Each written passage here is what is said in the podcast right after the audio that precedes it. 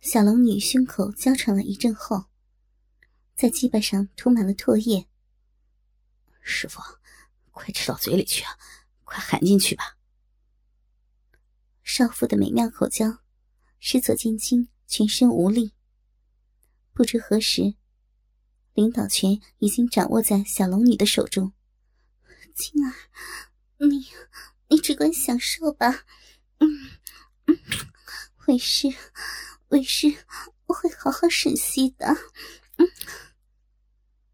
小龙女露出迷人的眼光，看了一下左青青，说道：“左手仍握着大鸡巴根部，右手再次握住大龟头与大鸡巴根部之间的部位，开始套动。张开嘴，红唇含在大龟头上，慢慢的吞了进去。可是。”龟头简直太大了，撑开了小龙女的整个小嘴。小龙女只好把嘴张到极限，才能勉强含住大龟头。整根粗大的鸡巴却含在嘴外，充满性欲的丑陋大龟头塞进小龙女张到极限的小嘴里，整个脸颊都因张嘴而变形了。这情景。真是诱人之极。小龙女用力张大并缩紧嘴唇，卖力的吸吮左剑青异常粗大的龟头。啊，好极了，师傅！舌尖摩擦到大龟头的肉沟，左剑青忍不住发出哼声。袒胸露乳的美少妇，膝盖着地跪在地上时。上身直挺，与腰、臀、膝成一直线。一身雪白肌肤的她，姿态煞是好看。用嘴张的极限，含住左剑清的大龟头，套弄了一会儿后，右手松开一边，轻捏男人的阴囊，一边娇媚的用那双诱人的眼睛与左剑清的眼神接触，张开双唇。将嘴再次套入男人的大龟头，左青青两手抓扶着小龙女的头部，接着，大龟头开始在阴唇间穿梭。大龟头碰到喉咙时，小龙女刻意将小嘴唇向前凸起，就像吹箫般的动作。只是中间变成了一条巨大的鸡巴，模样令人喷火。维持着表情，套弄了十来下。小龙女从嘴里抽出大龟头，接着刻意用嘴巴用力吸吮马眼，像是要把精液吸出马眼一般。大鸡巴明显感到一股吸力，美女原本丰润圆滚的双颊，突得像窟窿般凹陷下去，像婴儿般吸奶嘴状。模样甚为奇怪，但在小龙女这位美丽女人的脸上出现，又是带有无法言喻的新鲜。男人的巨大龟头把圆润的脸颊突兀的鼓起，小龙女上下套弄着，口腔湿润的肉壁与牙齿的摩擦，顿时使左剑清陷入天堂与地狱两极化的快感。交腹的抽弄一阵，小龙女将嘴抽离大鸡巴，大大的呼了几口气，嗔道：“青儿，你的鸡巴太大了，光一个头都让为师撑得装不下了。”左青青乐道：“师傅，对不起，是徒儿不好，不怪你，你做的真棒。”受到鼓励。小龙女再次以双手分别套住鸡巴的中部和根部，再用柔软的嘴唇包住那硕大的龟头，慢慢吞了下去。左千青感觉到自己的鸡巴进入了一个柔软温湿的所在，舒服的啊的一声叫了出来。小龙女丰满的身体跪在地上，秀发凌乱。头部不停的耸动，开始吞吐起来。左剑清粗大黝黑的大鸡巴，有三分之一在小龙女的小嘴里面进进出出，发出啧啧的响声。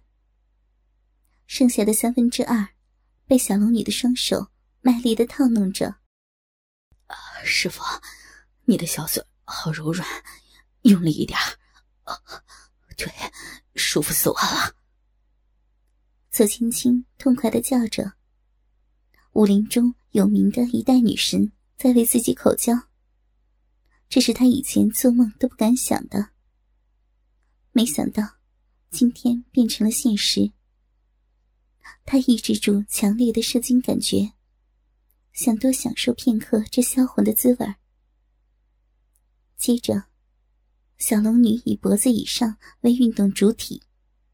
就像啄木鸟一般，用全力把小嘴张开到极限，含着大龟头上下吞吐，频率越来越快。一头秀发也随着摆动，握着大鸡巴杆部的左右手，也开始同时套动起来，不断加速套弄的速度。后来，右手一边抓揉阴囊，一边轻抚男人的屌毛。连续的快感，阵阵向左剑青袭来。这次是一连串的攻势，让左剑青情不自禁的开始抓捏小龙女的秀发。小龙女忘了形象般，不断吮吸、抽弄左剑青的大龟头，摆明要左剑清弃械投降。左剑青则不得不调整呼吸，避免太快出来。多享受这不可能的服务。在激烈的动作中，小龙女的美目亦不断的瞟上来，似在惊讶自己徒弟的能耐。美丽端庄的人气侠女，大胆淫秽的动作，每个男人梦想中的服务。左青青没有想到，一向矜持守贞如玉的小龙女，第一次口交技术就如此的纯熟。在连续几分钟的激烈吹箫后，小龙女早因剧烈的运动，可见颈上微微泛出汗光，耳朵也早已潮红。左剑清此时的感觉是无法用语言来形容的。他看着小龙女，小龙女的动作始终是那样优雅，小龙女的美也没有因为她的动作而黯然。相反，变得更加的艳丽。啊啊！师傅，啊大龟头在小龙女张到极限的嘴里，大鸡巴在小龙女的手中。这同时产生的快感，使左剑青的屁股不断的颤抖。左剑青拨开披散在小龙女脸上的头发，看自己的大龟头。在小龙女嘴里进出的情形，和美女那张开到极限的小嘴儿，求求你，别看了，为师，小嘴已经张到极限了，真的太难为情了。小龙女轻捶左千青的胸膛，没关系啊，我想看清楚师傅会用什么样的表情吸吮我的鸡巴。让你看到，为师会羞死的，青儿，你那儿这么这般的大，只能含着你的头，真是对不起。没事儿，师傅已经尽力了，来，让我帮你。左剑清将大鸡巴向小龙女口内一下一下的抽送，顶着她的喉咙很难受。再加上，鸡巴实在太粗太大，替他含鸡巴的小嘴不断的流口水，发出血血血血的声音。可能小龙女从未含过这么大的鸡巴，她觉得青儿比杨过更有男子气，身体更热，且开始轻松的替徒儿服侍。小龙女亦不知。为何很想见到他享受的样子？可能他令小龙女觉得有一种自豪感觉吧。他除了继续套弄吸吮肉棒以外，另一只手抓刮揉玩着左金青的阴囊，指尖更是搓揉屁眼。左金青偶尔欣赏美女吸肉棒的样子，一时又忍不住合上眼睛，享受小龙女给他带来的快感，并叫道：“啊，爽死了！师傅，好舒服呀！”啊，小龙女的小嘴含住腥骚的巨大肉屌，吞吐着，两只白玉般的小手握住睾丸和屌毛丛生的鸡巴根儿。也在不停的抚弄，那种雄性的刺激和吞吐的快感让他眩晕，肉壁流出的饮水越来越多，他多次有翻身上马，把这个可爱的大肉屌纳入逼中的冲动。只是剩余的一丝理智控制住了他，但他不知道还能控制多久。一般来说，任何人口交。总是无法顶得住超过片刻的。但左剑清虽然表现得很兴奋，但经过小龙女近半个时辰的努力，仍然未泄。小龙女心想：她的持久力比过儿可厉害太多了呀。她的心中突然想到，如果被他超大的鸡巴长时间的抽插，该是多么舒服的一件事儿呀！这种想法让他身体更热烫起来。好在左剑清只顾专心享受，没有留意小龙女的表情变化。左剑清的大鸡巴不断撞击喉咙，令大美女有点窒息。但小龙女并没有要求他放慢一点，口中还细细的吟道。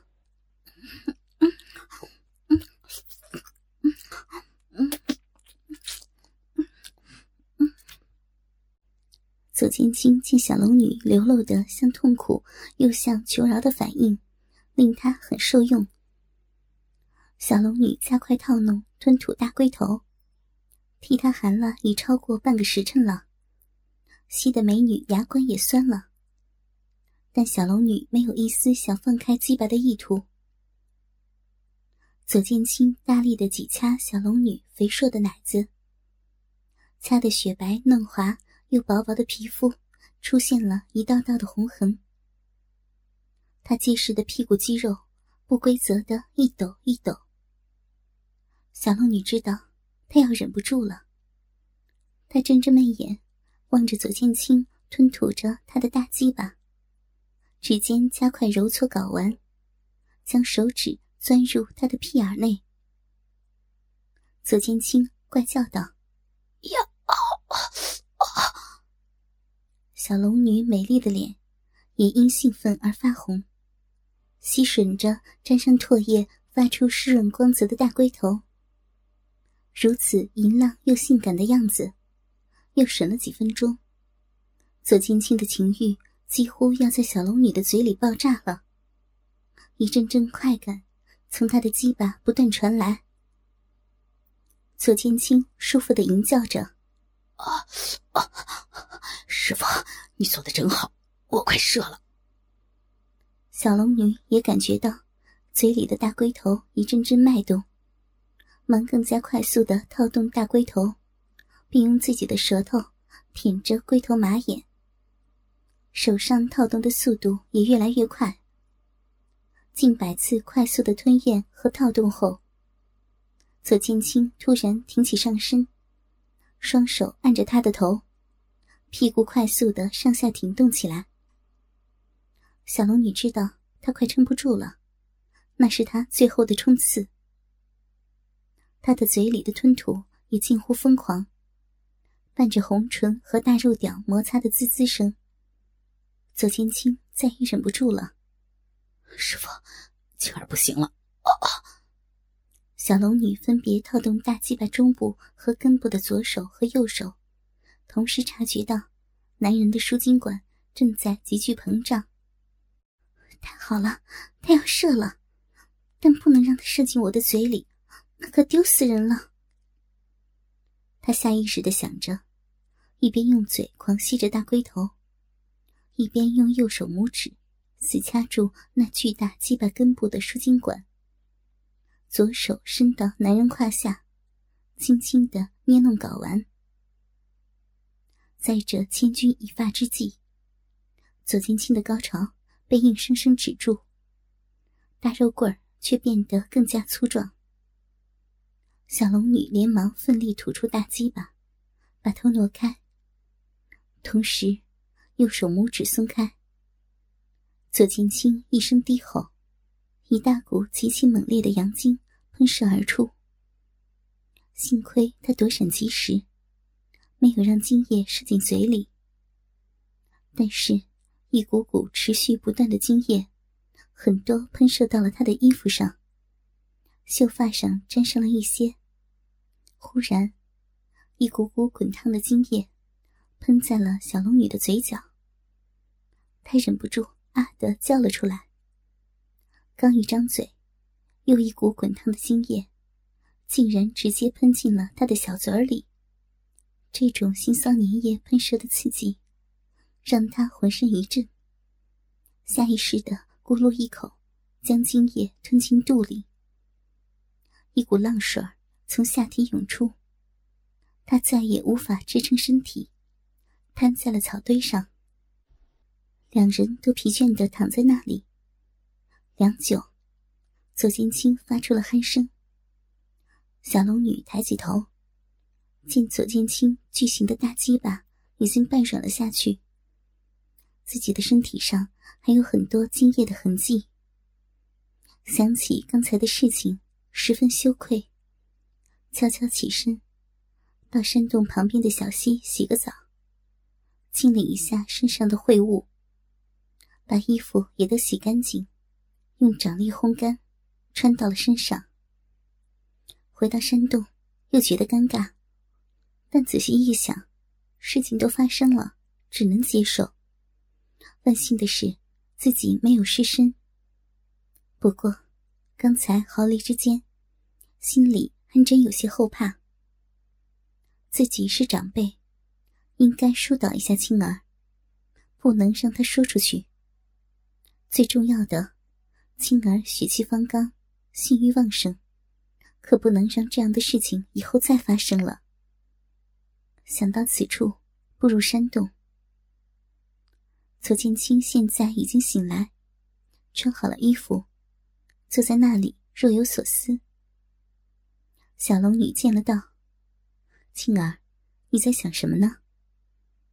左千青讷讷的说：“我想，刚才师傅给我做那事儿，那事儿的时候，好舒服。刚才那段时间，是我有生以来。”最快乐的时光。小龙女爱怜的说：“静儿，刚才我们那样是不对的，幸好我们没有铸成大错，以后不要想这件事了，就当什么也没有发生过，在外人面前不要提起，今后也不要再这样做了。”左剑清眼珠一转。知道应放长线钓大鱼，假装后悔道：“嗯，晴儿知道师傅疼爱，我很后悔亵渎了你，但还是要谢谢师傅给我这么快乐的体验。”小龙女走过去，拍拍左金青的头：“ 青儿明白就好，但不要自责。此事都是你给师傅吸蛇毒引起的。”师傅不会怪你的，我们以后再也不要提这件事了。在接下来的三天内，两人再也没有发生什么。小龙女终日打坐疗伤，左剑清在旁小心伺候着，并不提非分的要求。他深知小龙女天性纯良，这种天下少有的女子，一定要慢慢调教，万万急不得。小龙女的功力不多时已完全恢复，两人打算动身前往襄阳。今天算来，已是武林大会的第二日了。二人的马匹已经没有了，只能施展轻功，昼夜赶路。到了武林大会的第四日午时，两人终于到了襄阳城。进了城内，一片繁华景象，俨然太平盛世。小龙女不由感叹：政治乱世，民不聊生。襄阳城在郭靖夫妇的治理下，人们却依然衣食富足，到处生机勃勃。怪不得郭靖夫妇能得到人民的拥护。